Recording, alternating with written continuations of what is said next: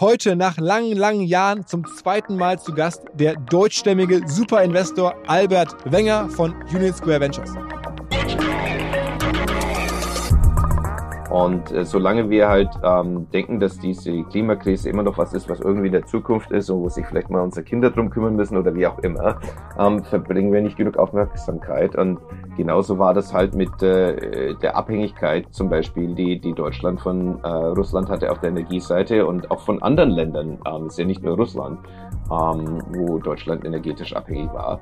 Ähm, wenn man da halt keine Aufmerksamkeit drauf verwendet, dann, dann baut man auch keine Kraftwerke. Und wenn man keine Kraftwerke baut, dann ist man halt irgendwann mal so wahnsinnig weit hinten dran, dass man, ähm, dass, dass man große Probleme kriegt an der Zeit.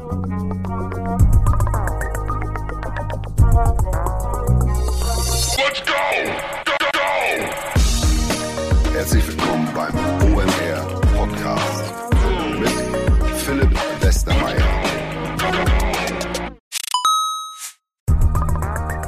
Ihr werdet euch wahrscheinlich fragen, warum unser Partner SalesViewer hier so oft im Podcast wirbt. Aber das ist relativ einfach zu erklären, denn wenn wir hier mittels Podcast Reichweite für SalesViewer erzeugen, dann besuchen natürlich auch hunderte von Menschen die Website von SalesViewer und SalesViewer kann dann mit dem eigenen Tool die Website-Besucher oder deren Firmen vor allen Dingen mit Klarnamen entschlüsseln. Also Podcast-Werbung führt zwangsläufig zu immer mehr Website-Besuchern und Website-Besucher lassen sich in Firmen-Klarnamen von SalesViewer entschlüsseln und zu neuen B2B-Kunden machen. Und natürlich auch wir bei OMR sind sehr zufrieden mit SalesViewer, nicht nur als Kunde, sondern auch als Partner. Wir setzen deren Tool ebenfalls ein zur eigenen B2B-Lead-Generierung und entschlüsseln damit die Website-Besucher von OMR, OMR Reviews oder anderen Tochterfirmen. Man sieht einfach, wer eure Webseiten besucht hat und wofür sich potenzielle Kunden interessiert haben. Neben uns, also OMR, sitzen aber auch noch deutlich größere Firmen wie Stepstone, Avato Systems, Sport5, Talon One oder die Vodafone-Tochter Grand Centrix bereits auf SalesViewer und generieren damit täglich neue B2B-Leads. SalesViewer ist bekanntlich auf unserem hauseigenen Software-Bewertungsportal OMR Reviews das bestbewertete Tool in gleich drei Kategorien und kann jederzeit kostenlos getestet werden. Wer also sehen möchte, wer auf der eigenen Website drauf war und diese Person dann am besten zu Kunden verwandeln möchte, der kann das alles kostenlos ausprobieren. salesviewer.com slash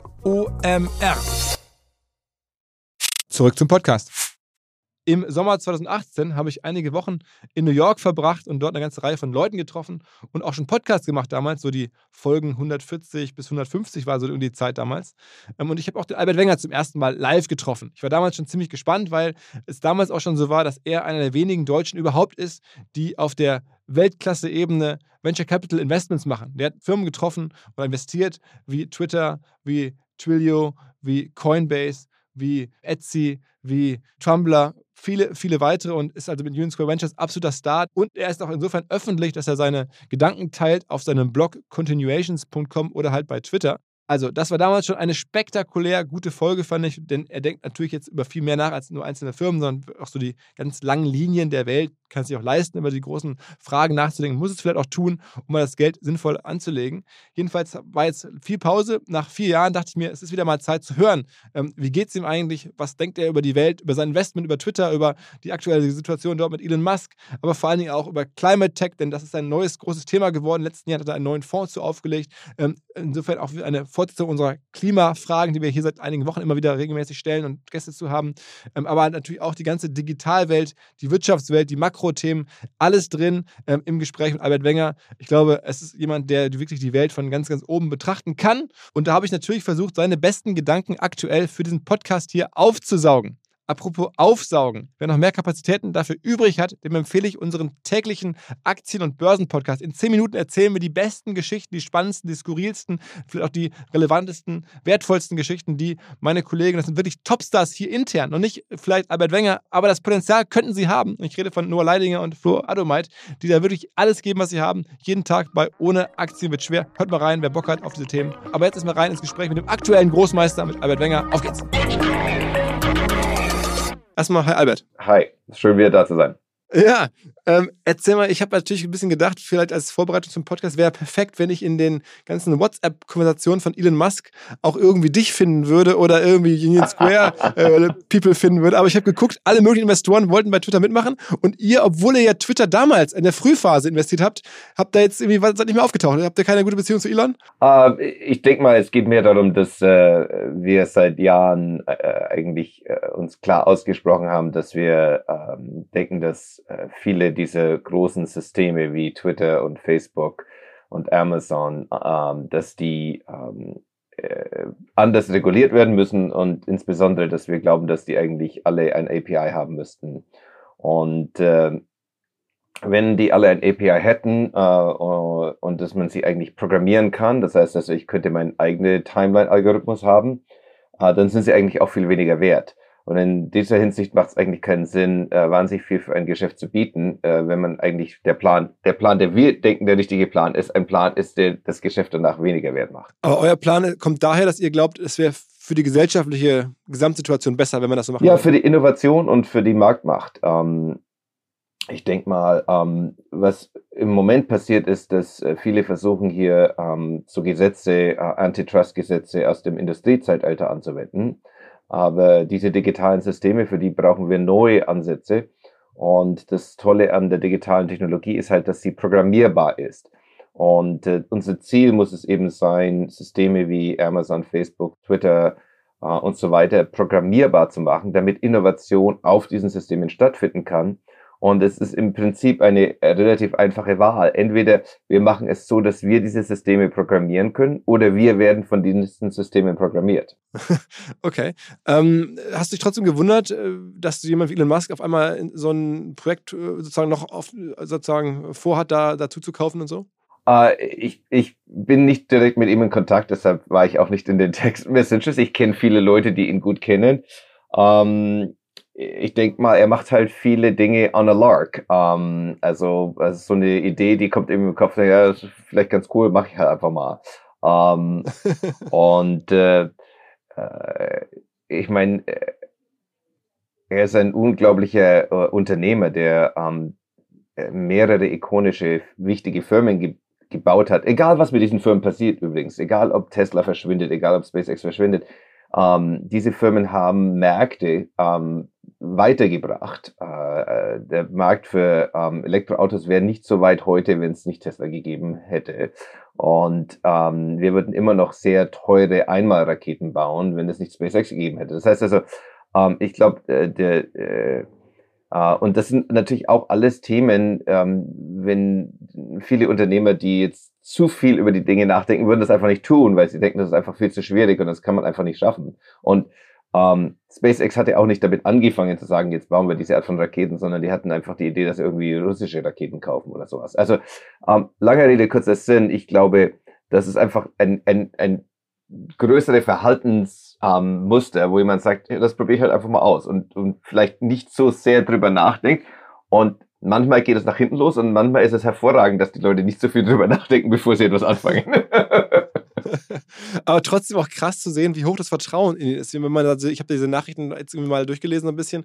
Da gibt es ja dann Leute ähm, wie den, den Larry Ellison von Oracle oder andere, die sozusagen per WhatsApp sagen, ach komm, eine Milliarde mehr, bin ich auch dabei. Ähm, und, und, und so, also das hat dich jetzt auch überrascht. Oder ich meine, du lebst ja in dieser Welt so ein bisschen mehr noch. Ist das, wo du sagst, ja, das ist halt so. Also da, wo dann halt so eine Milliarde, auch der, ähm, dein Kollege quasi ähm, von Andreessen Horowitz, ähm, da war es ja auch so, dass der dann sozusagen aus dem Fonds heraus, also noch nicht mal eigenes Geld, so ein paar hundert Millionen, da mehr oder weniger ohne Due Diligence einfach so, okay, das mach jetzt mal. Ähm, hat sich das gewundert oder dachtest du, was naja, du Ich, ich denke, wenn jemand als Unternehmer so erfolgreich war, wie Elon Musk das ist, dann ähm, ist eine generelle Annahme bei vielen Leuten, dass halt ähm, das Beste ist einfach zu sagen, ja, da mache ich mit und dann sehen wir schon, was dabei rauskommt. Das ist also auf der Investorenseite das Äquivalent von der Haltung auf der Unternehmerseite, die ich gerade beschrieben habe. Und für viele Leute ist, ist, ist das auch sehr erfolgreich gewesen. Ich meine, ich glaube, jetzt hier in diesem spezifischen Fall ähm, wäre es natürlich viel besser gewesen, wenn es um Elon äh, äh, herum vielleicht ein paar Leute gegeben hätte, die gesagt hätten, ah, vielleicht nicht so schnell, ähm, vielleicht mal einmal, ich meine, es, es ist vielleicht ein, eine Runde oder zwei drüber nachdenken. Ähm, Und äh, meines Erachtens, was hier halt hochinteressant ist, ist, dass ähm, äh, SpaceX und Tesla haben die Probleme, die diese Firmen lösen müssen, sind Probleme, die man mit ähm, Ingenieuren lösen kann. Und die Probleme, die ähm, Twitter hat, ähm, haben aber eher was mit äh, sozialem und Verhalten und sozialen Systemen zu tun, die seltsamerweise, äh, und das ist, glaube ich, was, was äh, Leuten oft nicht klar ist, komplexer sind als ingenierte Systeme. Das heißt, eine Rakete ist wahnsinnig komplex, aber ein soziales System ist noch sehr viel komplexer. Und, ähm, und ich würde mal sagen, ähm, äh, wir kennen die Twitter-Geschichte natürlich sehr genau, ähm, weil wir in den frühen Tagen sehr eng mit dabei waren. Ähm, und viele dieser Probleme, die es heute auf Twitter gibt, die sind ja nicht neu im Prinzip, die gibt es ja schon lange. Und manche davon sind ganz klar selbst eingebrockt und andere haben etwas damit zu tun, dass es ähm, unmöglich ist, in diese in diesen sozialen Systemen ähm, es allen rechts machen. Äh, das ist halt nicht möglich. Ähm, es gibt halt zu viele ähm, miteinander konkurrierende Interessen und äh, äh, was manche Leute, äh, was manchen Leuten gefällt, wird anderen Leuten überhaupt nicht gefallen. Aber ich meine, man muss ja auch so ein bisschen gucken, als ihr da investiert habt, das war ja so äh, Mitte der Das war, der, da, waren, da, waren, da waren sieben Mitarbeiter. Ja, genau. Also, und es war, ich, ich wollte gerade ein bisschen darauf hinaus, wie ihr euch auch entwickelt habt als Fonds. Hattet ihr eine andere Investmentthese? Ihr habt sozusagen, man kann das bei euch auf der ja. Website auch nachlesen. Ähm, in so, in so großen Thesen äh, denkt ihr über die Dinge nach, in die ihr investieren wollt. Und damals hieß die These halt irgendwie, es geht um, äh, um Large Networks of Engaged Users. Das war irgendwie damals die These. Dann kam es eine, eine, zweite These, ich glaube, als wir zum ersten Mal im Podcast sprachen, das war so die Zeit Ende der, der 10er Jahre. Ähm, da war eure These äh, Blockchain, Krypto, Infrastructure Infrastructure for the New Economy. Ähm, und jetzt gibt es eine dritte These. Lass mal ganz kurz einmal über die 2.0-These sprechen, weil in Krypto ist ja auch viel passiert. Ähm, das sah eine ganze Zeit lang super aus und ich bin mir sicher, sicher für euch ist auch super gelaufen. Ich meine, Coinbase habt ihr zum Beispiel irgendwie damals gemacht. Ähm, also das ähm, ist ja nach wie vor, wenn man, jetzt guckt, eine, äh, eine, tolle Company, auch wenn die ganz großen Höhepunkte erstmal vorbei sind. Wie guckst du gerade auf, auf Krypto? Also nur um das einmal ja, zu besprechen, um, bevor wir zur neuen These kommen in der Phase der Firma haben wir sehr viel in Infrastruktur investiert. Das hat erst mit ähm, anderer Infrastruktur angefangen, mehr traditioneller Infrastruktur. Das war die Zeit, als wir investiert haben in Firmen wie Stripe und ähm, wie ähm, Cloudflare und wie Twilio und MongoDB und so weiter. Ähm, also, Alles Firmen, die übrigens so ungefähr so 10, 20 Milliarden wert sind. Ne? Also heute, ne? das ist ja der Wahnsinn. Ne? Ähm, also äh, ich würde sagen, wir haben eigentlich gesagt, wir brauchen Infrastruktur, für, äh, auf der digitale Innovation leicht stattfinden kann. Und äh, dann ähm, haben wir äh, uns sehr um das Thema Blockchain oder Web, wie es jetzt, oder Krypto oder wie die Leute jetzt Web 3 sagen, ähm, gekümmert, einfach weil wir glauben, dass es wichtig ist, dass die Infrastruktur und auch die Netzwerkeffekte. Netzwerkeffekte sind etwas Positives, aber wir wollen eigentlich eine Situation, wo die Netzwerkeffekte jetzt nicht dazu führen, dass eine oder wenige Firmen einen Markt komplett kontrollieren. Und das ist eigentlich das Ziel ähm, mit, ähm, mit Web3. Also das Ziel mit Web3 ist im Prinzip zu sagen, wie können wir ähm, eine gemeinsame Datenbank haben letztendlich, ohne dass diese Datenbank jetzt einer Firma, die die Zugang zur Datenbank kontrolliert, Macht gibt. Denn letztendlich Amazon ist eine große Datenbank, ist eine Datenbank von äh, den Produkten, äh, den Payment Credentials der Leute, äh, ihre äh, Einkaufsgeschichte, was sie schon gekauft haben, was sie sich gerade anschauen und so weiter. Und äh, Amazon hat den kompletten Überblick über diese Datenbank und wir haben halt immer nur unsere kleinen Einblicke. Und das Ziel ähm, von ähm, Crypto ist es, eben solche Netzwerkeffekte zu schaffen, aber dass sie eben dem Netzwerk und den Teilnehmern am Netzwerk gehören, anstatt einer einzelnen Firma zu gehören. Ähm, das ist, glaube ich, fundamental wichtig. Das wird oft immer wieder vergessen ähm, in dieser Diskussion. Äh, es ist aber auch ganz klar, dass ähm, im Gegensatz zum Web selbst, dass diese äh, neue Technologie ähm, große, ähm, sag ich mal, Gegenwinde hat von den Regulatoren. Also als das Web kam, haben ähm, Politiker gesagt, es ist toll, das wollen wir unterstützen. Und jetzt gibt es eigentlich sehr viele ähm, Politiker, die ähm, eben gegen ähm, diese neue äh, Infrastruktur sind. Und deshalb ähm, denke ich, wird das sehr viel länger dauern und es ist auch durchaus möglich, dass es nie wirklich erfolgreich wird. Aber ähm, bist denn du sozusagen happy mit dem, was da jetzt an Dezentralität am Ende geschaffen wurde? Das sagst du ja sehr wichtig, weil es gibt ja auch die Argumente, zum Beispiel, bist, du bist ja auch jemand, der sehr viel bei Twitter postet und schreibt. Ich, hab, ich bin hängen geblieben bei diesem Post damals von dem Signalgründer, von dem Moxie Marlin-Spike, der ja. so ein bisschen gezeigt hat, hast du sicherlich auch gelesen, mhm. ähm, dass eigentlich diese Dezentralität, die man sich erhofft hat, dass die im Zweifel gar nicht äh, eintritt, sondern dass wiederum die großen Plattformen, unter anderem auch eine Coinbase, doch wieder zu einer Art Zentralität führen äh, bei der ganzen Sache. Ja, der Post von Moxie war sehr gut. Ich habe auch drüber geschrieben. Ähm, äh, ich denke, äh, da waren sehr viel äh, korrekte Fragen und auch, auch Kritiken. Ähm, und ich will auch jetzt nicht sagen, dass wir irgendwie an einem tollen Endstadium der Web3-Infrastruktur angekommen sind. Ähm, aber ich würde trotzdem sagen, dass ähm, diese Idee, dass man eine ähm, äh, dass man eine Innovationsplattform haben kann, auf der man mit Code ähm, interagieren kann, ohne jemanden um Erlaubnis fragen zu müssen. Also wir nennen das eben permissionless ähm, uh, Innovation und dass man eben eher sagen kann, hier gibt es einen bestehenden Smart Contract und ich muss niemanden um Erlaubnis fragen, um mit diesem Smart Contract eine neue Funktionalität zu schaffen, die den beinhaltet, also Composability. Und das haben wir. Ich meine, das besteht de facto heute. Man kann jetzt ähm, sich darüber unterhalten, wie dezentralisiert verschiedene Ketten sind. Und da sind wir, glaube ich, immer noch in einer Innovationsphase. Das heißt also, man muss jetzt sehen, zum Beispiel, wie diese, ähm, diese Übergang zu Proof of Stake bei Ethereum, ähm, wie konzentriert hier diese ähm, Pools werden oder nicht.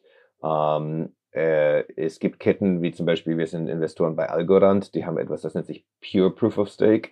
Ähm, da können sehr viele, kann sehr viele Teilnehmer geben. Es kann äh, theoretisch sehr dezentralisiert sein. Dann gibt es Ketten wie Solana, die bewusst gesagt haben, wir nehmen jetzt, ähm, äh, es geht darum, schneller zu sein und wir nehmen in Kauf, dass das weniger dezentralisiert ist. Ähm, meines Erachtens ist es, ist es noch ähm, zu früh, um hier zu sagen, ja, das war das haben wir versucht und das ist jetzt gescheitert. Das ist auch einfach schwierig, diese, diese Infrastruktur zu bauen, weil sie komplett anders ist äh, als die zentralisierte Infrastruktur, die wir vorher hatten. Aber du sagst irgendwie schon relativ interessant, ist ja, dass du sagst, das ganze, dieser ganze Gedanke des Web 3 so richtig bewiesen, dass der gewinnen wird, ist es noch nicht. Es kann so sein, aber es muss nicht so sein. Es kann so sein, es muss nicht so sein und, und, und zwar unter anderem eben deshalb, weil es doch viele Interessengruppen gibt und die äh, sehr stark politisch vertreten sind, ähm, die eigentlich nicht wollen, dass das, diese dezentralisierte ähm, Infrastruktur erfolgreich ist. Das heißt also, Banken wollen das nicht. Äh, das geht gegen ihr Geschäftsmodell. Äh, das es beinhaltet auch die Zentralbanken, die das nicht wollen. Ähm, und äh, Twitter und Facebook und Amazon wollen das auch nicht, dass das erfolgreich ist. Also es gibt viel die, die, die Incumbents, ähm, sowohl die digitalen Incumbents als auch die vorher äh, Incumbents, ähm, haben eigentlich keinerlei Interesse daran, dass diese Infrastruktur erfolgreich wird. Und ähm, insofern ähm, ist es eigentlich damit zu rechnen, und wir sehen das auch de facto, dass es halt hier sehr viel ähm, auch politischen und dann regulatorischen Widerstand gibt. Bist du doch selber noch so, äh, sag mal, äh, Bitcoin-Holder? Ähm, Bist du da noch größer investiert, privat oder so? Ja, ich, ich habe äh, hab immer noch eine Bitcoin-Position, ich habe eine Ethereum-Position ähm, und ähm, äh, ich glaube, langfristig ist das extrem wichtig.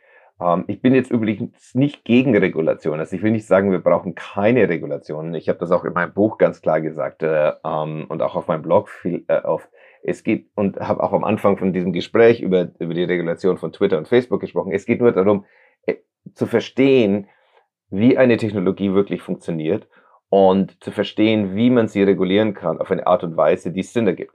Ähm, um ein konkretes Beispiel zu geben jetzt. Ähm, äh, die US Treasury hat äh, diese OFAC-Sanction gegen Tornado Cash gemacht. Und ähm, das im Prinzip gesagt, hier gibt es ein Stück Code, das äh, in der Cloud läuft, ohne dass jemand das, ähm, das ist einfach da. Und jetzt machen wir eine Sanktion darauf, dass jeder, der irgendwann mal historisch mit diesem Ding interagiert hat, jetzt auf der Sanktionsliste ist, mit wie auch immer viel äh, Ethereum da durchgeflossen ist oder da noch drauf ist. Und ähm, das ist ungefähr so, wie wenn du sagst, ähm, wir haben hier festgestellt, dass ähm, die Mafia einen Teil des Telefonnetzes verwendet hat. Und jetzt setzen wir jeden, der auf diesem Telefonnetz mal einen Anruf gemacht hat, auf eine Liste drauf. Also es ist irgendwie, äh, es ist einfach komplett der falsche Level der, der Regulierung. Ähm, und äh, ähm, ich denke, dass das ähm, gibt immer zwei Erklärungen. Die eine Erklärung ist, dass es ein, einfach ein, ein falsches Verständnis ist. Aber ich denke, hier äh, ist es mehr als ein falsches Verständnis. Das ist bewusst gemacht, um eben äh, es schwierig zu machen, für diese Technologie Fuß zu fassen. Lass uns mal, wo wir gerade über Krypto sprechen, einen kleinen Schlenker machen. Man könnte ja meinen, jetzt jemand, der sozusagen an der, an der Forefront von äh, Technology ist, der würde jetzt auch, sagen wir mal, sich sehr stark mit dem Metaverse und solchen Dingen beschäftigen. Das taucht auch bei der neuen These, auf die wir gleich zu sprechen kommen, oder generell bei euch gar nicht auf. Also es ist irgendwie scheinbar keine Welt, mit der du dich sehr beschäftigst, obwohl die ja nun von vielen Leuten immer wieder beschworen wird.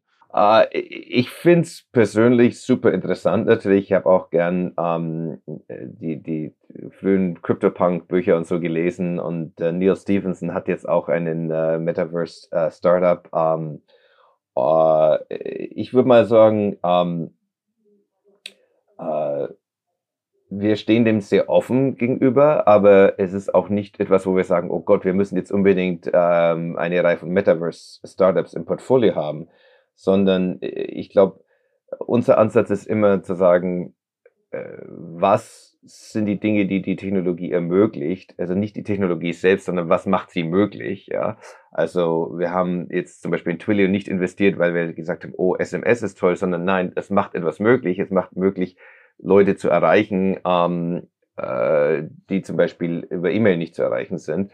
Ähm, äh, und die Frage ist immer noch, was können wir, was, was ist unser Ziel, was können wir mit dem Metaverse erreichen, wie, wie, wie kann das verwendet werden für interessante Dinge? Und ähm, ich glaube, das ist immer noch eine total offene Frage. Es ist, es ist toll als eine, ähm, sag ich mal, als eine Idee, aber ähm, Implementierungen zu sehen, wo man sagt, oh ja, das, das wollen, das ist jetzt wirklich in, längerfristig interessant. Und das, das glaube ich, gibt es noch einiges zu beweisen hier. Und das, was zum Beispiel Meta hier gemacht hat, das ist irgendwie die meisten Leute, die ich kenne, die es ausprobieren, finden das sofort wieder langweilig. ich wollte gerade fragen, also ich meine, ne, also Meta oder eine Ex-Facebook, Mark Zuckerberg, der wettet da ja quasi fast die Firma drauf. Also das, der geht ja nun wirklich ganz bullisch auch das, an, an, dieses Thema dran. Ist das aus deiner Sicht äh, aus Alternativlosigkeit und aus äh, dem Bedürfnis heraus, eine neue Story zu finden, weil das andere Thema oder die anderen Themen, die er hat, nicht mehr so gut laufen? Oder wie erklärst du das? Um, ähm, ich, ich bin nicht im, im Kopf von Mark Zuckerberg drin, aber um, ähm, ich würde mal sagen, äh, es ist insofern nicht falsch für große Firmen, die äh, sich damit zu befassen, weil wann immer wir einen großen Plattform-Shift hatten, hat es normalerweise bestehende Incumbents, also als der Shift von vom Desktop auf Web passiert ist, das es war ähm, schon mal nicht so gut für Microsoft, dann haben sie gerade noch so die Kurve gekratzt, dann der Shift zu Mobile, den haben sie komplett verpasst. Ähm, das heißt also, wenn Zuckerberg denkt, das ist jetzt der nächste Plattform-Shift, ähm, dann ist natürlich so, dann wäre es wichtig, auf dieser Plattform extrem präsent zu sein. Ähm, äh, also insofern kann ich verstehen, dass das jetzt irgendwie nicht äh, komplett irrational ist. Äh, die Frage ist halt, ist das wirklich eine neue Plattform und, und wann und was sind die Vorausbedingungen, damit es eine neue Plattform wird? Und, und welche Teile der ähm, Experience ähm, finden auf dieser Plattform statt? Ähm, lass nochmal äh, jetzt äh, sozusagen immer historisch weitermachen. Jetzt haben wir gerade über die 2-0-These äh, von euch gesprochen und, und, die ganzen Themen sich daran anschließen. Ähm, kommen wir mal zur aktuellen These. Das ist sozusagen die 3-0-These von ähm, Union Square Ventures und da geht es um Access to Knowledge, zum Access to Capital, Access to Wellbeing und Trusted Brands. Ähm, ich war tatsächlich ganz überrascht, als ich das so wahrgenommen habe. Dachte okay, ähm, so Trusted Brands, das ist, das ist ja, hätte man jetzt auch schon in den 80er Jahren sagen können, rein theoretisch, so, so oder, als, oder 90er Jahren als, als, als Investmentthese. Ähm, und so Access to Capital, das ist natürlich, wenn man dich jetzt kennt, dann weiß man, dass es dir am Herzen liegt. Aber das sind jetzt ja so, so Thesen, die klingen fast weniger modern als die 2-0er-Thesen.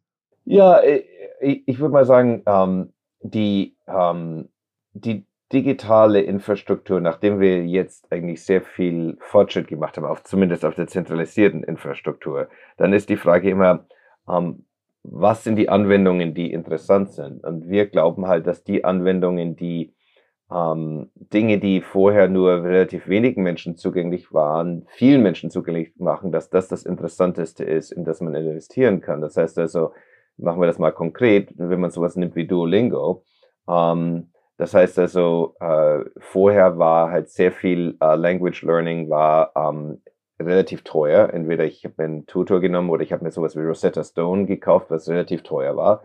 Und jetzt gibt's halt eine Möglichkeit, kostenlos ähm, anzufangen und 100 Millionen Menschen ähm, machen das auch, ja.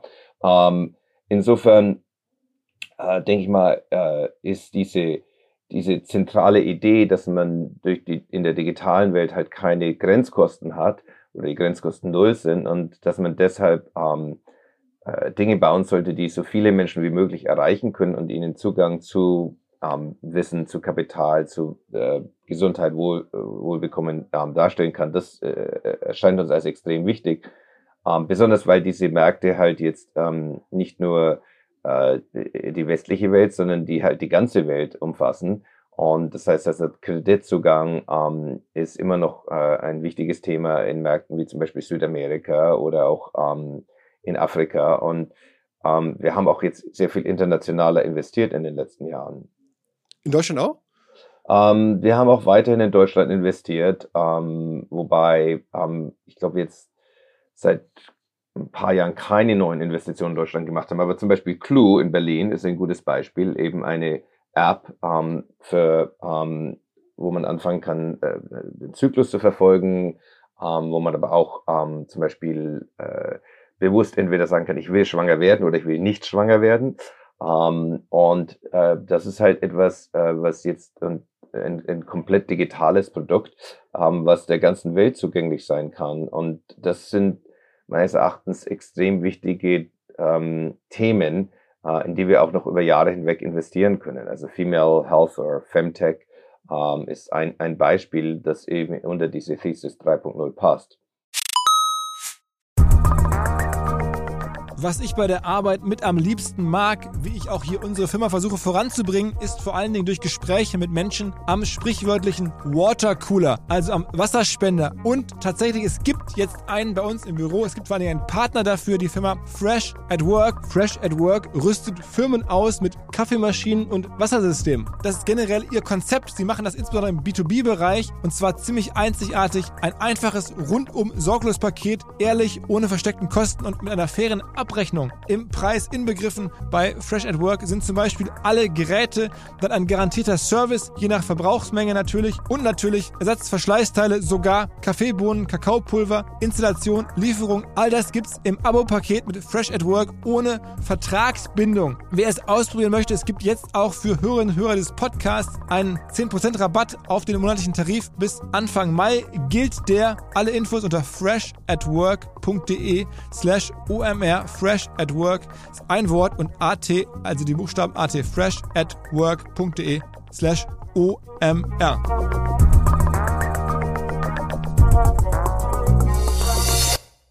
Zurück zum Podcast. Ich wollte noch mal ein paar andere, ein paar andere ähm, sozusagen, weil es eure aktuelle These ist, noch ein paar andere Firmen raussuchen. Oder jetzt haben wir ja schon einen, einen, einen Sektor oder eine Firma auch ganz konkret kennengelernt. Aber ich habe gesehen, ihr habt, also Ghost heißt eine Firma, oder du kannst ja noch ein paar andere vielleicht droppen, so ganz kurz, äh, auf die du gerade stehst, also Themen. Ja, ich, meine, was, was diese ähm, Thesis 3.0 angeht, ähm, zum Beispiel, ähm, wir haben eben sehr viel im, im, im Lernbereich äh, investiert. Ich ähm, habe Duolingo erwähnt, aber zum Beispiel Brilliant, ähm, wo man STEM lernen kann, ähm, Sora Schools, Outschool. Ähm, also es sind alles Dinge, wo ähm, Skillshare, wo die Menschen Zugang zu Wissen haben, ähm, manchmal gibt es eine Free-Tier, manchmal ist es bezahlt, manchmal ist es ein Subscription-Modell. Aber es ist alles ähm, eigentlich auf dieser Basis zu sagen, mehr Zugang für mehr Menschen zu mehr Wissen. Und ähm, ähm, auf der Kreditseite oder Payment-Seite haben wir auch äh, viele Dinge gemacht, ähm, äh, die hier jetzt Leuten eben besseren Zugang geben. Ähm, äh, das neueste ist eine Firma, die heißt äh, Super ähm, Payments, die äh, in, in, in England ist, die versucht eben ähm, Payments wirklich, wirklich billig zu machen, um genau zu sein, Payments kostenlos zu machen. Das heißt also, ja, im digitalen, in der digitalen Welt, ähm, wo ein Payment eigentlich nur ein paar Bits hier sind, ein paar Bits da, ähm, dass Merchants hier auf zwei, drei Prozent zahlen, um Geld zu kriegen, ist ein absurder Zustand. Wir haben äh, bei USW im Moment auch zwei parallele Thesen. Wir haben also diese Thesis 3.0 und dann haben wir auch eine Klimathese und wir haben auch einen dedizierten Klimafonds. Und die Klimathese ist eben, dass wir in Firmen investieren wollen, die entweder Emissionen reduzieren, bestehende Emissionen aus der Atmosphäre runterholen oder ähm, mit Adaption, also wie wir mit der Klimakrise leben können, ähm, äh, die diese Punkte adressieren. Und da haben wir einen Fonds äh, 2020 aufgelegt und haben jetzt 17 Investitionen, Investitionen gemacht, noch nicht alle angekündigt. Äh, und ähm, das ist also eine These, die separat von dieser ähm, Thesis 3.0 ist und in der wir sehr aktiv sind. Um, was, da, da, dazu dann, wo, ja. weil das ist ein wichtiges Thema. Also, ich meine, wir haben es in den letzten Wochen hier im Podcast immer wieder sozusagen Klimaunternehmer ähm, gehabt von, von NPAL, das ist ja sicherlich ja, schon aufgefallen natürlich, in, in, in Deutschland. Ähm, äh, Climeworks aus der Schweiz, ja. wirst du auch kennen. Ähm, ist das äh, eigentlich das gleiche Investieren vom Prinzip her? Der, der Florian Heinemann zum Beispiel hat mir auch mal erzählt, dass es eigentlich eine andere Art ist, weil das ist ja sehr hardware-lastig, es ist ähm, eine ganz andere Herangehensweise, die man da haben muss, als bei dem klassischen VC-Investment, was wir in den letzten 20 Jahren gesehen haben. Ja, ist mit Sicherheit ähm, uh, Back to the Future. Also ähm, VC gab es ja schon, bevor Software ein großes Ding war. Und äh, damals haben VCs in Hardware investiert. Ähm, und das ist jetzt wieder die Zukunft. Ähm, die Klimakrise ist ein physisches, ein physikalisches Problem und dafür braucht es physikalische Lösungen. Das heißt also, wir werden uns nicht äh, durch Software aus der Klimakrise ähm, äh, äh, die Klimakrise abwenden oder, oder abschwächen können. Ähm, es geht darum, um atmosphärisches Carbon und äh, wir müssen weniger davon raufhauen und wir müssen das, was schon oben ist, runterholen. Das ist ein ganz klares ähm, Problem und auch eine, eine klare Opportunity. Ähm, und äh, deshalb haben wir mit diesem Fonds sehr viel in Hardware investiert. Ähm, und das wird andere ähm, Profile geben, als das in Software war. Das heißt, dass so, zum Beispiel ist das sehr viel mehr binär. Manche Firmen werden in der Hardwareentwicklung auf ein Problem stoßen, das sie nicht lösen können und dann sind sie eigentlich flach. Dann ist, dann ist das vorbei. Ähm, in Software ist es immer leichter zu sagen, jetzt machen wir ein bisschen Pivot hier, ein bisschen Pivot da. Äh, mit Hardware, man kann entweder diese Device bauen oder man kann sie nicht bauen letztendlich. Und aber bist denn du optimistisch, äh, dass sich diese Probleme, ähm, in, sagen wir mal, in absehbarer Zeit in irgendeiner Form erkennbar lösen lassen?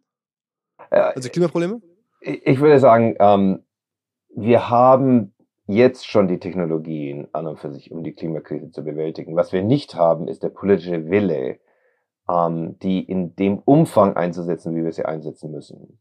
Ähm, persönlich bin ich überzeugt davon, dass wir äh, hier 50 Prozent des Bruttosozialproduktes darauf verwenden müssen, und zwar weltweit für eine Reihe von Jahren. Um, ähm, und wir sind äh, bei vielleicht zwei, drei, in manchen ähm, Wirtschaften bei vielleicht fünf Prozent. Das heißt also, wir sind nicht hier, äh, wir liegen hier nicht 10 oder 20 Prozent zurück, sondern bei um ein Faktor 10 von dem, was wir wirklich machen müssen. Uh, und äh, deshalb, sag ich mal, ähm, bin ich eher pessimistisch, ähm, wie wir da hinkommen. Ich denke, es wird noch sehr viel, sehr viel schlimmer werden müssen, bevor ähm, genug Politiker verstehen, äh, dass wir hier äh, nicht agieren können, als wäre das ähm, eine Nuisance, ja, also als wäre es irgendwie eine Fliege oder sowas, würde ich mal hier vom Gesicht kurz wegschlagen, sondern das ist, äh, wir sind in einem Kampf mit ähm, etwas, das wir selbst produziert haben, aber das eine existenzielle Bedrohung darstellt. Ähm, und wir agieren halt noch nicht so, ähm, als wäre es diese existenzielle Bedrohung, die es tatsächlich ist. Und, und du sagst einfach, der einzige Weg ist, in den nächsten Jahren weitere Überschwemmungen, Dürren. Äh, die, ja, sind schon, die, sind schon, die sind schon eingebaut, dafür ist schon zu spät. Ähm, es okay. geht also nur darum, wie schlimm es tatsächlich werden wird. Aber und das heißt, wir, wir, wir, wir kriegen mehr Hitzewellen, wir kriegen mehr Hitzetote, wir kriegen mehr ausgefallene ähm, Ernten, wir kriegen mehr Überschwemmungen. Das ist alles schon, da, das, das ist alles schon baked. Das ist schon, da, da, da gibt es keinen Weg mehr dran vorbei. Die Frage ist nur, wie schlimm wird es werden? Ähm, dass es schlimm wird, daran kann es überhaupt keinen Zweifel mehr geben jetzt. Aber die Frage ist, wie schlimm wird es? Aber trotzdem machst du jetzt für die Gattung Mensch in dem Sinne erstmal keine, also so das. Naja, ich, ich, ich denke mal, es ist so, ich schreibe auch in meinem Buch drüber. Also ähm, wir haben hier zwei große Übergänge gehabt als Menschheit, also vom, von dem ähm, Jäger-Sammler-Phase auf die Agrargesellschaft und dann von der Agrargesellschaft auf die Industriegesellschaft.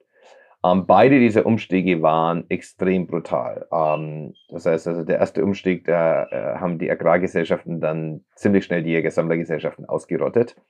Ähm, und äh, der Umstieg vom Agrarzeitalter aufs Industriezeitalter hat im Prinzip äh, mehrere Revolutionen, zwei Weltkriege mit sich gebracht. Und wir sind im Moment dabei, den Übergang in das, was ich, ähm, was nach dem Industriezeitalter kommt, was äh, ich sage mal im Buch optimistisch das Wissenszeitalter nenne. Und ich denke, wir könnten dorthin kommen. Aber im Moment wird dieser Übergang extrem brutal sein, weil wir einfach äh, wahnsinnig weit bei der Klimakrise hinten dran sind und nicht bereit sind, ähm, hier konsequent ähm, Ressourcen in die Hand zu nehmen. Äh, siehst du da irgendjemanden, der das dabei ist zu ändern oder irgendeine eine Tendenz? Naja, äh, äh, es, gibt, es gibt neue Klimabewegungen, äh, wie zum Beispiel Letzte Generation in Deutschland ähm, äh, oder Just Stop Oil in England, die jetzt eben sagen, die Zeit der äh, einfach jetzt mal Protestmarsch ist vorbei. Wir brauchen hier ein, mehr ein Civil Disobedience Approach. Und äh, historisch, ähm, ob das jetzt das Wahlrecht der Frauen ist oder Civil Rights oder auch die HIV-Bekämpfung, ähm, ähm, historisch hat man dann Fortschritte gemacht, wenn, wenn es zu diesen Civil Disobedience-Bewegungen gekommen ist. Und deshalb bin ich, sag ich mal, ähm, eher ähm, ein bisschen mehr hoffnungsvoll, dass es vielleicht jetzt doch äh, Bewegung geben kann. Ähm, aber äh, in Deutschland zum Beispiel ähm, sind wir da besonders hinten dran, weil die Politik halt beschlossen hat, äh, dass die Atomkraft ähm, äh, eben äh, keine Alternative ist. Und äh, ich, ich persönlich denke, dass ähm, äh, dass das ein Riesenfehler ist ähm, äh, und, äh, und dass wir eben einfach wahnsinnig viel mehr Energie brauchen, sehr viel mehr Elektrizität und zwar so schnell wie möglich. Und wir können das zum Teil von Solar und Wind kriegen, vielleicht so einen großen Teil auch, aber wir brauchen auch andere Alternativen, Geothermie. Wir haben in Geothermie investiert von unserem Fonds, wir haben in äh, Atom investiert von unserem Fonds, zum Beispiel haben wir in die Firma Transmutex investiert in Genf die können den bestehenden Atommüll verwenden, um Elektrizität zu machen. Ähm, der Atommüll, der aus den Leichtwasserreaktoren äh, rauskommt, der hat noch 90 Prozent seiner Energie, seines energetischen Inhaltes. Und man muss das eben äh, ein bisschen umstrukturieren und dann kann man das in eine andere Art von Reaktor reinstecken und Elektrizität rausholen warum wird sowas nicht diskutiert? Also ich meine, es gibt ja immer die These, Atomkraftwerke, also in Deutschland zumindest, wenn man sozusagen die gängigen ähm, Medien dazu liest, dann ist das immer auch ein Gegenargument, naja, was ist denn mit der Endlagerung? Und jetzt sagst du gerade, oder da gibt es eine Firma, die könnte da eine Lösung sein. Also es klingt irgendwie ja. einfacher, als man das so lesen kann. naja, ähm, äh, es ist halt oft so, ähm, dass äh, es doch eine relativ lange Zeit gibt zwischen, wenn Leute erkennen, dass es äh, Alternativen gibt und wenn diese Alternativen dann ähm, tatsächlich ähm, äh, populär werden und, äh, und, und von der Politik verfolgt werden. Ähm, also, äh, aber ich, ich, deshalb sage ich, ich meine, äh, eine Seite von mir ist optimistisch. Wir haben die bestehenden Technologien. Ähm, wir können diese Dinge bauen. Es ist nur eine Frage, wie viel ähm, der Wirtschaft sind wir bereit, darauf jetzt mal eine Zeit lang abzuwenden. Und das bedeutet auch zu sagen, es muss manche Dinge nicht geben. Ich meine, äh, das Beispiel ist im Zweiten Weltkrieg, ähm, hat äh, die US-Regierung ist sofort gegangen und hat gesagt, ihr dürft keine Autos bauen, ihr müsst äh, Flugzeuge bauen. Ist zu General Motors gegangen und hat gesagt, ihr dürft keine Autos bauen, ihr müsst Panzer bauen. Und damals, ähm, ich habe in meinem Buch so eine Kurve, die zeigt, wie so in den äh, 20er Jahren die äh, Automobilproduktion angestiegen ist und dann ist sie total abgeknackt während des Zweiten Weltkriegs. Und das ist natürlich dann auch durch Propaganda unterstützt worden. Da gab es diese Poster. Äh, auf dem Poster sieht man ein Auto, in dem Auto fährt nur einer. Und ähm, auf dem Beifahrersitz ist so ein gespenstlicher Hitler und der Titel war If you drive alone, you drive with Hitler.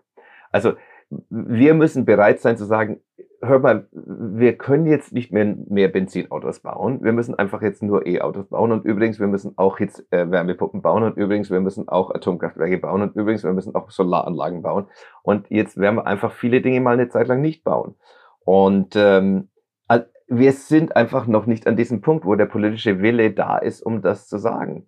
Ähm, und weil wir nicht dazu bereit sind, wird es einfach noch sehr viel, viel sehr viel schlimmer werden. Und glaubst du, dass es in demokratischen äh, Systemen überhaupt möglich ist, so eine Anpassung hinzubekommen? Das ist absolut möglich. Das ist absolut möglich. Und ähm, es gibt zum Beispiel einen wirklich guten Ansatz, das sind die sogenannten Citizens Assemblies. Ähm, das heißt also, der demokratische, unser Demokratieverständnis ist oft sehr eingeengt, wo wir denken, Demokratie ist nur, dass man, was weiß ich, alle vier Jahre mal wählen geht. Aber ähm, man kann durchaus einen demokratischen Prozess haben, wo man sagt, wir wählen jetzt einfach durch Zufallswahl, ähm, was weiß ich, 300, 400 Bürger aus und dann treffen sich die Bürger zusammen mit den Experten und dann wird eine Entscheidung getroffen und diese Entscheidung ist dann das, was wir machen. Ähm, und das äh, hat Präzedent in der Geschichte der Demokratie bis zurück nach Athen. Äh, also es ist nicht keine neue Idee, das hat äh, Irland vor kurzem gemacht, um die, um die Abtreibungsfrage zu lösen. Ähm, das heißt also, äh, wenn man sagt, Demokratie ist jetzt nur ähm, den hier äh, wählen und dann warten, was die Politiker machen, ja, dann ist es natürlich schwierig, dieses Problem demokratisch zu lösen. Aber wenn man ein bisschen ähm, de, einen weiteren äh, Ansatz hat, was alles tatsächlich demokratisch ist, dann kann man das Problem mit Sicherheit auch demokratisch lösen. Okay. Also das heißt, Klimafonds bei euch ein ganz großes Thema. Wie viel deiner Zeit steckst du gerade in, in diese Klimathemen hinein? Um, ähm, ich würde mal sagen, dass bei mir mindestens drei Viertel bis 80 Prozent meiner Zeit ist Klima. Okay, okay, wow. Das heißt, du kennst auch eigentlich alle Startups weltweit, die irgendwie oder größere, die da irgendwie relevantere Sachen machen, da bist du relativ tief drin. Äh, ich bin das, ich, ich würde nie behaupten, dass ich äh, annähernd alle Startups kenne, ähm, aber ich, ich verbringe viel meiner Zeit und wir haben auch ähm, sehr international investiert. Zum Beispiel, wir haben in Ägypten in eine Firma investiert, die heißt Shift EV. Die nimmt ähm, kleine Liefervans, so Minivans und baut die von ähm, einem Ottomotor auf äh, elektrisch um. Und zwar, die machen das in zwei Stunden pro Liefervan.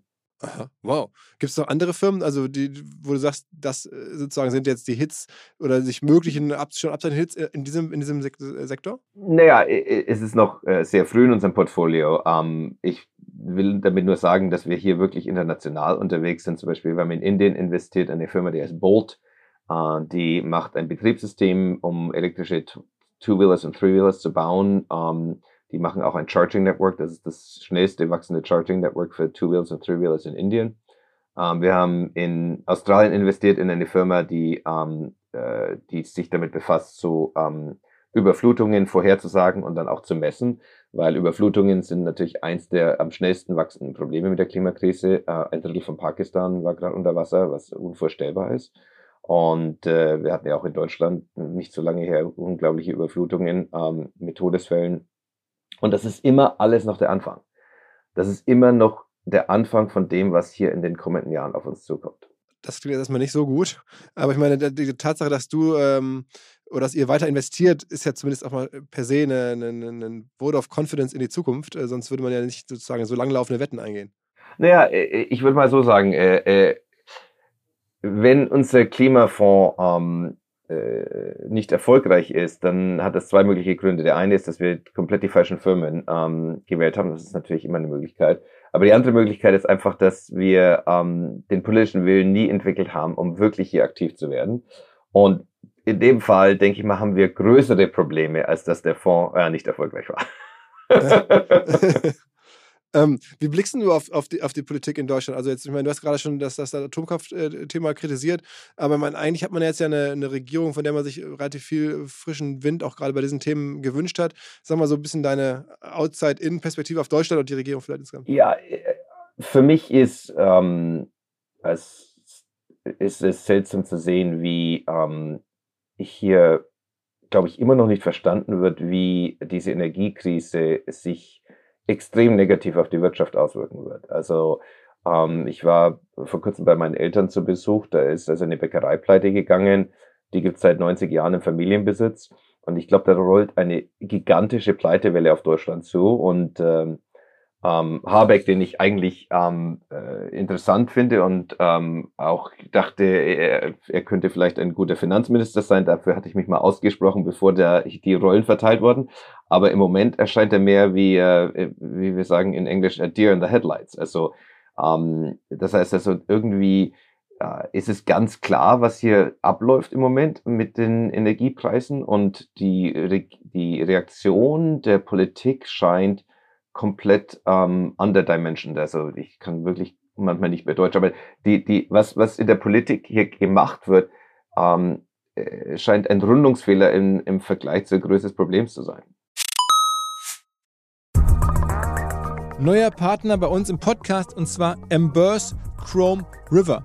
Embers E-M-B-U-R-S-E, geschrieben Embers Chrome River, drei Worte. Es handelt sich jedenfalls bei Embers Chrome River um eine der führenden Plattformen für Ausgabenoptimierung. 19.000 Kunden in 120 Ländern vertrauen auf Embers Chrome River im Bereich dann entsprechend Ausgaben, Einkauf, Kreditorenbuchhaltung und Zahlung. Dank der Software von Emburse Chrome River sparen Finanzteams, die das Tool einsetzen, monatlich über 40 Stunden und sehen ein ROI auf die Software nach drei bis sechs Monaten, erzielen bis zu 10% Speseneinsparung und ein ganz, ganz, ganz großer Teil der Kunden erreicht 100% Automatisierung ihrer Finanzprozesse. Burst Chrome River wurde mehrfach durch Softwarebewertungsplattformen wie G2 oder unsere hauseigene OMR Reviews ausgezeichnet und zwar als Best Usability, Easiest Setup oder Most Likely to Recommend jeweils in der Kategorie Spend Management. Zu den Kunden zählen Bosch, Garmin, Allianz Partner oder Microsoft. Burst Chrome River ist zu 100% auf alle Bedürfnisse maßgeschneidert, bietet einfache Kreditkartenanbindung, Anbindung an alle ERP-Systeme, eine lokale Konfiguration für die jeweiligen Steuergesetze und, und, und. Wenn ihr also über Ausgabenmanagement nachdenkt, dann verbindet das bitte mit einem Besuch von Emburse. Am besten die kostenlose Demo gucken, ohne jede Anmeldung. Einfach aber reinschauen, was sie da anbieten unter Emburse, E-M-B-U-R-S-E, emburse.com slash OMR.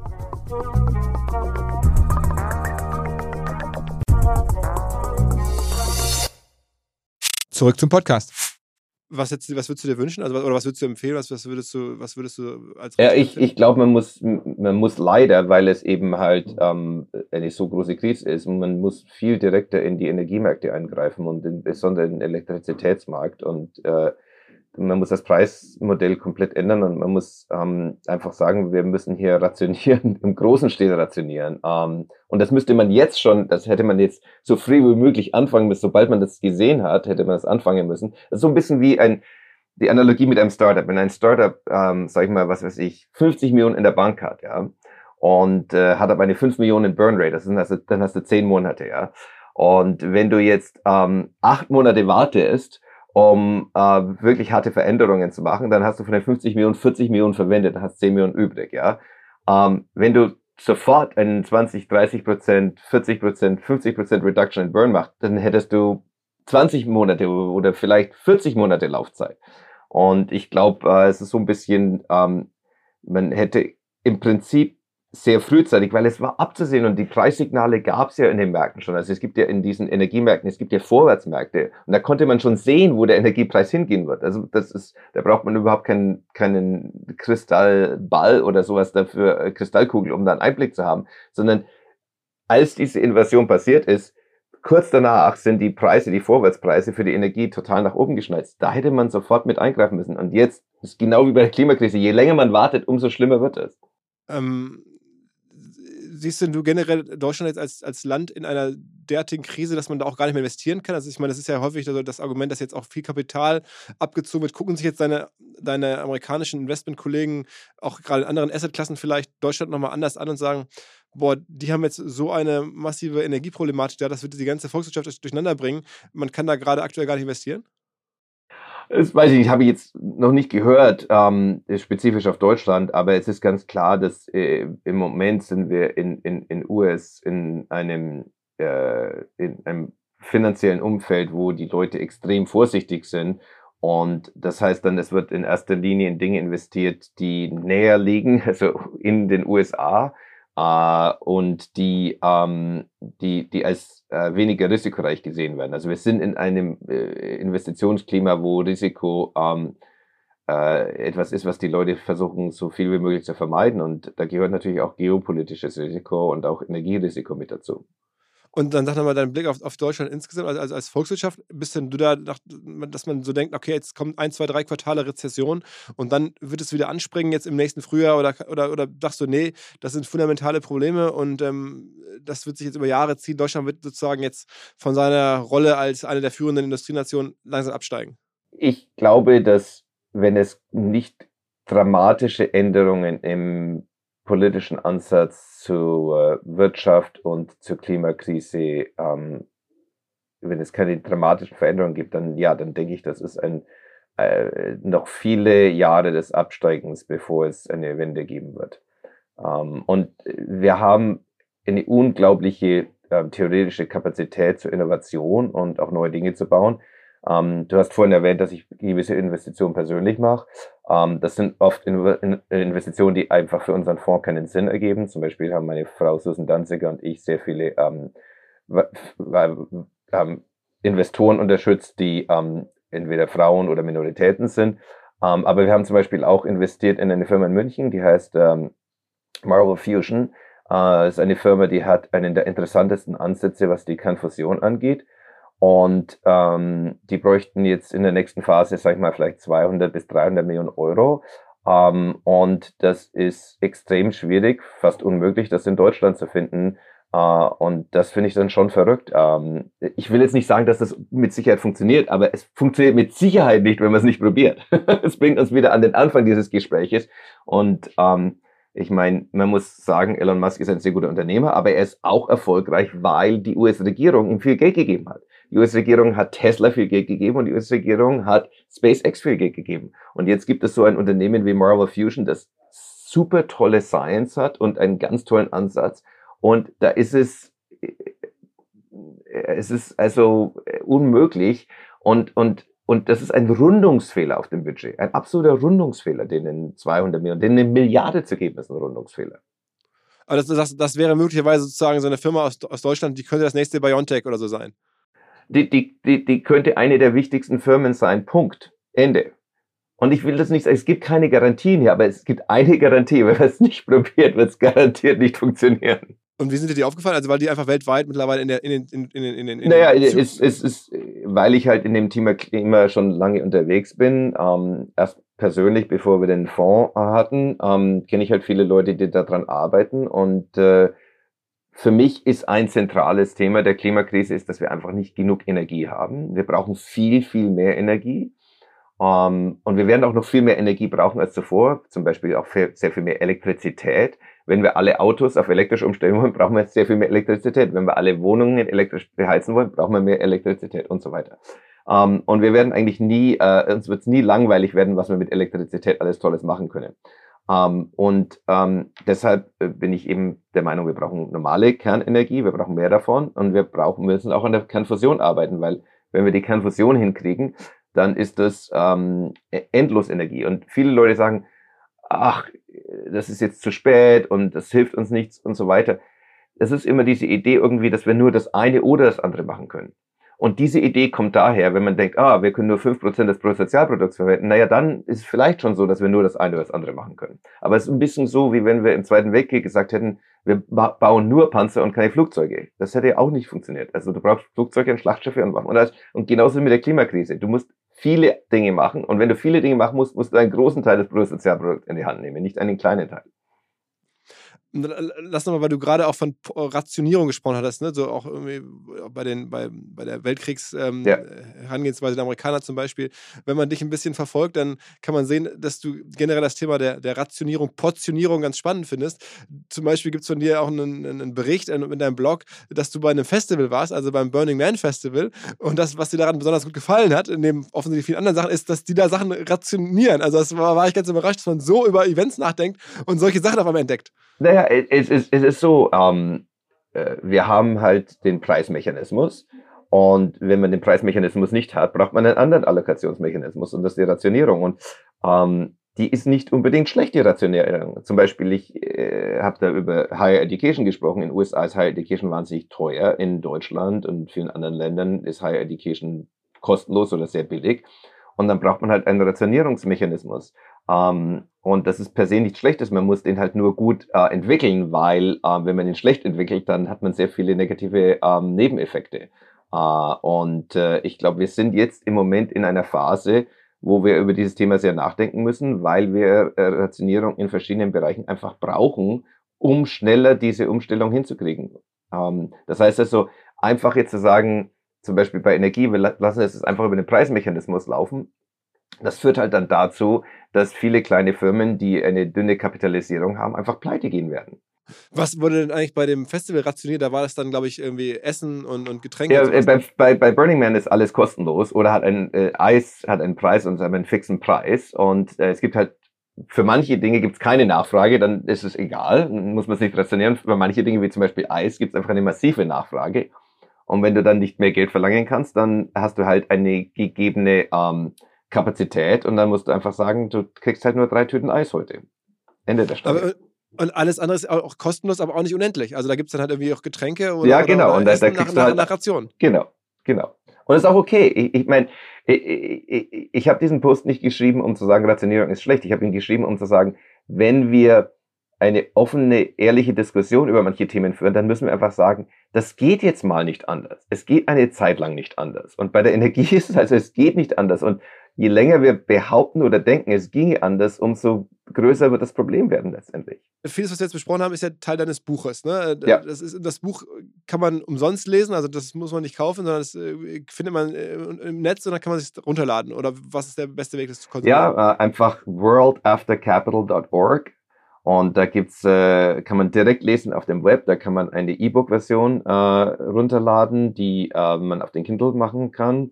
Und man kann auch eine sehr schön äh, gebundene Version äh, dort kaufen. Und äh, sozusagen, um es mal ganz platt zu sagen, also äh, du sagst, was nach Kapital kommt, deine These ist halt nicht mehr logischerweise dann, dann Geld, sondern ist dann halt Aufmerksamkeit. Darum geht es eigentlich in Zukunft. Das ist sozusagen Ja. eine, eine Kernthese von dir.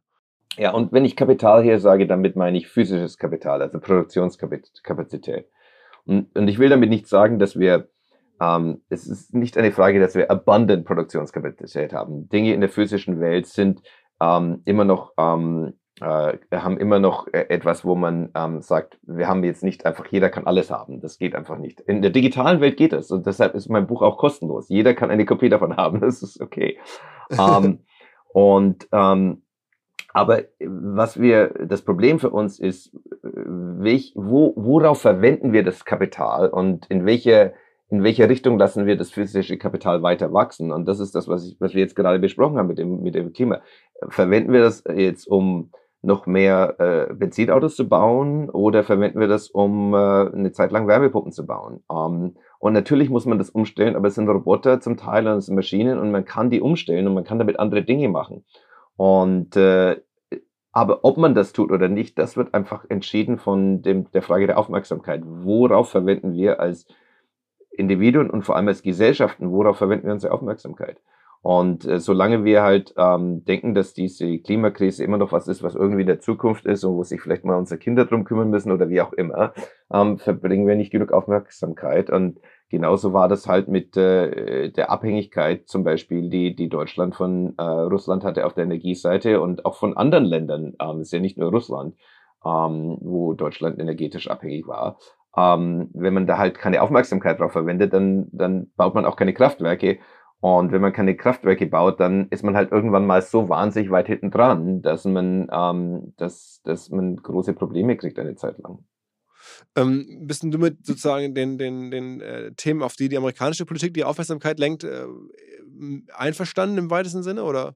Nein, ich meine, wir haben, wir haben hier auch, dieses Aufmerksamkeitsproblem ist ein globales Problem und wir haben ähm, natürlich leben auch in diesem ähm, unglaublichen Disinformation äh, Environment, ähm, wo Leute halt ähm, alle möglichen Dinge präsentiert werden, weil man äh, versucht, ihre Aufmerksamkeit, ähm, so viel ihre Aufmerksamkeit zu gewinnen, um sie entweder politisch zu manipulieren oder um ihnen ähm, Werbung zu zeigen oder vielleicht am besten beides. ähm, und, ähm, und da müssen wir natürlich sehr dagegen steuern. Deshalb, wir haben vorher schon über die Programmierbarkeit dieser Systeme gesprochen. Ähm, warum gibt es so viel ähm, Fragen über, was ist der Facebook-Algorithmus, was ist der Twitter-Algorithmus? Weil es halt nur einen Algorithmus gibt. Und äh, wenn es nur einen Algorithmus gibt, dann ähm, ist das eine so eine Monokultur, die wird immer viele Dinge falsch ähm, machen. Und äh, äh, ja, da brauchen wir äh, mit Sicherheit auch eben tiefgreifende Ein, äh, Eingriffe. Ähm, Susan und ich ähm, unterstützen ein Projekt, das heißt We Defend the Truth. Ähm, und äh, was wir da machen, ist, wir kaufen Werbung im Prinzip ähm, auf äh, bestimmten Webseiten, äh, wo die es billig Werbung ist zu kaufen und wo ähm, man, äh, wo die Leute ganz klar bessere Informationen brauchen, zu, zum Beispiel zum Thema Corona und Impfung. Äh, generell, also man stellt schon fest, du unterstützt ja auch verschiedene Projekte. Also ich meine, es gibt, glaube ich, ein, äh, so ein Projekt, was du auch machst, irgendwie, wo du guckst, ob das ein Grundeinkommen funktionieren ja. kann. Ähm, jetzt We Defend the Truth, die Investments in Deutschland in, in, in, sozusagen divers oder frauengeführte, vor allen Dingen Firmen und Fonds. Was äh, allokierst du da immer so? Sind das dann immer Millionen, die du da investierst? Na, äh, es ist ein, äh, sag ich mal, es ist ein großer Teil unserer finanziellen Ressourcen. Ähm, und äh, der, der Punkt hier immer ist, ähm, ich glaube, es ist nicht so viel, was du mir sagst, es ist, was du tust. Und äh, es ist nicht so viel, was du sagst, sondern wo du dein Geld hinsteckst. Und äh, also wir ähm, wollen eben nicht hier nur ähm, Dinge sagen oder schreiben, sondern auch äh, die dann tatsächlich ähm, finanziell unterstützen. Sonst äh, ist das eigentlich ähm, äh, all, all sound um, and no action. Wie ist denn das jetzt, bei, also um das noch einmal in Detail zu verstehen, bei We Defend the Truth? Also was genau, also ihr kauft Werbung auf Webseiten, wo die Werbung billig ist? Ja, also das sind äh, Webseiten, die eben ähm, äh, auf denen die großen äh, Advertiser eben nicht mehr Werbung machen, weil sie eben halt nicht auf Breitbart zum Beispiel sein wollen. Um, aber ähm, dass dieses Ad Inventory, das ist auf den programmatischen Marktplätzen, steht es zur Verfügung und ist sehr günstig. Und das heißt also, ähm, äh, jetzt, was die New York Times über Impfung schreibt, zum Beispiel, das erreicht die Leute, die nicht, die, die, die nicht an Impfung und nicht an Corona glauben, äh, erreicht es überhaupt nicht, weil die, die nie die New York Times lesen und im, im Gegenteil, wenn sie es in der New York Times lesen, wahrscheinlich denken, es ist mit Sicherheit falsch. Ja? Ähm, das heißt also, ähm, man muss die Nachrichten dorthin bringen, wo die Menschen sind, wo sie auch in erster Linie eben keinen Zugang zu ähm, Informationen haben. Und dann muss man die auf eine Art und Weise präsentieren, wo das jetzt nicht irgendwie wissenschaftlich präsentiert wird oder, oder so, sondern wo man, wo man einfach sagt, ähm, äh, hier, ist, hier, sind, hier sind Stimmen von Leuten, die sind so wie ihr seid und die haben ihre Meinung zu dem Thema geändert und hier ist, warum sie ihre Meinung geändert haben. Und dann sollen die Leute sich selbst entscheiden, aber, aber eben einfach zu versuchen, durch diese, sag ich mal, Filterblasen ein bisschen durchzustochern und die ein bisschen aufzupoppen. Ist das, äh, also sozusagen, sind das die Projekte, die, die wir jetzt schon besprochen haben, sind das die, die relevantesten oder, oder haben wir jetzt noch Projekte, für die, für die du dich engagierst oder dann mit deiner Frau gemeinsam ähm, vergessen? Also jetzt, ne, das, das Grundeinkommensprojekt ist ja, glaube ich, ein, ein Ort, in dem ihr, glaube ich, selber wohnt, in, in, äh, im, Bundesstaat New York, wo, wo das äh, probiert wird, sozusagen, ihr ja. gebt da Geld an Leute, um das einmal zu, zu, messen, was passiert da mit den Leuten, was machen die dann?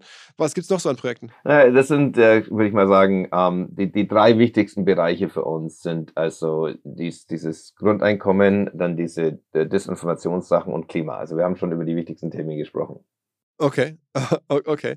Ähm, und Investments im klassischen Sinne haben wir auch drüber gesprochen. Ähm, dann, dann sag noch mal ein paar Worte zu, zur Zukunft USA. Da hast du jetzt gerade dass irgendwie Desinformation ein riesiges Problem ist. Jetzt gibt es ja demnächst da wieder Wahlen. Ist äh, aus, US, aus deutscher Sicht nicht so einfach äh, zu verstehen, was da wohl in den USA in den nächsten Jahren passiert. Was ist deine These? Ist extrem schwer vorherzusagen. Ich, ich glaube, ähm, es äh, ist sogar extrem schwer vorherzusagen, wie diese Wahl im November ausgehen wird. Ähm, äh, die, die, seine Wahrscheinlichkeitsverteilung, die, die sehr weit gestreut ist, was hier passieren kann. Also ich, ich ähm, wäre zum Beispiel nicht überrascht, wenn ähm, es ein großer Gewinn für die Republikaner wäre, wäre aber auch nicht überrascht, wenn es ein großer Gewinn für die Demokraten. Also es, es laufen hier so viele Strömungen gegeneinander im Moment ähm, und die sind so groß, dass äh, ich glaube hier irgendwelche Vorhersagen ähm, das Wichtigste ist, man muss einfach darauf vorbereitet sein, dass es weiterhin ähm, eine wilde Zeit sein wird und auch über längere ähm, Phasen, weil wir eben in, das ist das Thema von meinem Buch, wir sind in einer Übergangsphase. Das Industriezeitalter ist, ist past the expiration date und zwar schon seit wahrscheinlich 20 Jahren. Und wir sind in dieser Übergangsphase und Übergangsphasen sind immer chaotisch und immer schlimm. Und ein Ziel des Buches ist zu sagen, hier sind ein paar Dinge, die wir vielleicht machen könnten, damit es nicht ganz so chaotisch und nicht ganz so schlimm wird. Aber wir sind in so einer Phase und wer jetzt denkt, dass es irgendwie mal äh, irgendwie like, nächstes Jahr können wir endlich mal entatmen, weil da nichts kommt. Jetzt hat man Corona und dann hat man Ukraine und dann kommt nichts. Nee, es wird, wir sind im Chaos und das Chaos wird mit uns sein für Jahre, weil wir in einer Übergangsphase sind. Ähm, es, es, gibt ja noch einen anderen sozusagen sehr erfolgreichen äh, deutschsprachigen Investor in den USA, Peter Thiel, ähm, der sich ja nun auch sehr politisch engagiert. Ähm, ihr, kennt ihr euch? Hast du eine Nähe zu dem? Ähm, es, äh, wie, wie Elon Musk, ich kenne viele Menschen, die Peter kennen, aber ich habe mich noch nie mit Peter getroffen.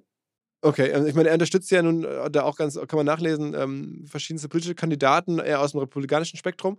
Äh, Gibt es denn zumindest bei dir auch Politiker in den USA, wo du sagst, Mensch, guck dir die mal an, ähm, die finde ich gut, also ohne dass du jetzt konkret unterstützt, so wie er, aber, aber wo du sagst, ey Mensch, das sind Personen, an die glaube ich in der Zukunft? Ähm, also wir, wir geben zwar gelegentlich äh, Geld für Politiker, aber im kleineren Stil. Ähm, wir arbeiten eigentlich mehr dran ähm, an dem System selbst. Also zum Beispiel, wir haben eben über wie Defend the Truth gesprochen.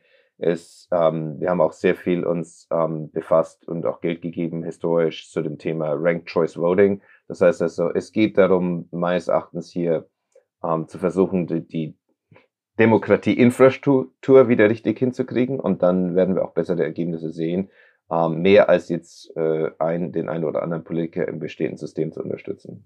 Was macht man da, um die Demokratieinfrastruktur zu Ja, also zum Beispiel eben Ranked Choice Voting, dass, dass man einfach ähm, äh, es so macht, dass, dass ähm, äh, es die Möglichkeit gibt für neue Kandidaten ähm, in ein Feld hineinzukommen ähm, in, und ähm, eben indem man nicht nur ähm, eben eine nur eine Majority Vote ähm, also zum Beispiel in, in, New York ist jetzt Ranked Choice Voting ist jetzt eingeführt worden und es gibt auch andere Staaten, die daran arbeiten. Und das dauert natürlich ein bisschen und es gibt da viele so äh, kleinere Themen, die, die, die, sag ich mal, anschauen, als wären sie kleine Themen, die aber eigentlich wirklich beeinflussen, wie Demokratie tatsächlich ähm, sich entfalten kann. Bist du eigentlich noch, noch Deutscher oder bist du Amerikaner? Ich habe beide Staatsbürgerschaften. Okay, aber es ist nicht mehr vorstellbar, dass du nochmal zurückkehrst nach Deutschland. Ah, ich bin immer gerne in Deutschland. Ich ähm, äh, denke aber, dass mein, mein Lebensschwerpunkt eigentlich in den USA liegt, ja. Okay, okay. Okay, ähm, krass. Also ich jetzt habe es irgendwie wirklich äh, viele verschiedene ähm, Elemente deines, deiner, deiner Aktivitäten haben wir jetzt irgendwie gecovert. Habe ich irgendwas äh, Größeres, was dich beschäftigt, vergessen? Also ich glaube, du gehst ab und zu nochmal irgendwie Sport gucken, habe ich gesehen. Man, man, kann ja, wenn man dir bei Twitter folgt, äh, machen ja mittlerweile, ich glaube, über 60.000 Menschen, kann man dich ja gut kennenlernen, dann bist du dann wie bei irgendwelchen US Open Spielen oder bei irgendwie Baseball Spielen. Ja, also man, Sport. Man, Sport, man muss auch, man muss auch ein bisschen Spaß haben im Leben. Ne? Also, ähm, denn äh, ähm, all work and no play ist, ist, ist, ist, lang, ist langweilig. Ne? okay, okay, aber ansonsten, also du ähm, äh, bist jetzt bei keinen Themen tiefer drin, die wir jetzt nicht zumindest mal angesprochen haben. Nein, das, das war sehr umfassend und hat sehr viel Spaß gemacht. Okay, okay. Dann würde ich sagen, ähm, wir machen das, wenn du Lust hast, in vielleicht nicht wieder vier oder fünf Jahren, sondern vielleicht schon in ein, zwei Jahren. Gerne. Ähm, ein, ein, weiteres Mal. Und äh, also vielen, vielen Dank fürs, fürs Update und natürlich äh, ja, im Interesse, glaube ich, von ganz vielen Menschen äh, viel Erfolg mit den Investments. Danke. Hat viel Spaß gemacht. Bis bald. Alles klar. Ciao, ciao. Gut. Ciao, ciao. Kleiner Hinweis für die neuen Ziele und zwar Pipedrive kennen wir bei OMR auch sehr gut. Das CRM-System insbesondere für die Förderung des Wachstums kleinerer Firmen. Pipedrive ermöglicht es ganz einfach den Überblick zu behalten über Vertriebsaktivitäten, Gespräche, Abschlüsse. Man verpasst keine Nachfassaktion. Pipedrive ist vor allen Dingen einfach zu bedienen, vollständig anpassbar auf die jeweilige Firma, auf die jeweiligen Teams und erstellt sehr hübsche visuelle Berichte. Darüber hinaus gibt es zahlreiche smarte Automatisierungen. Also geht zu pipedrive.com www.ecom, um dort eine kostenlose 14-tägige Testversion zu starten.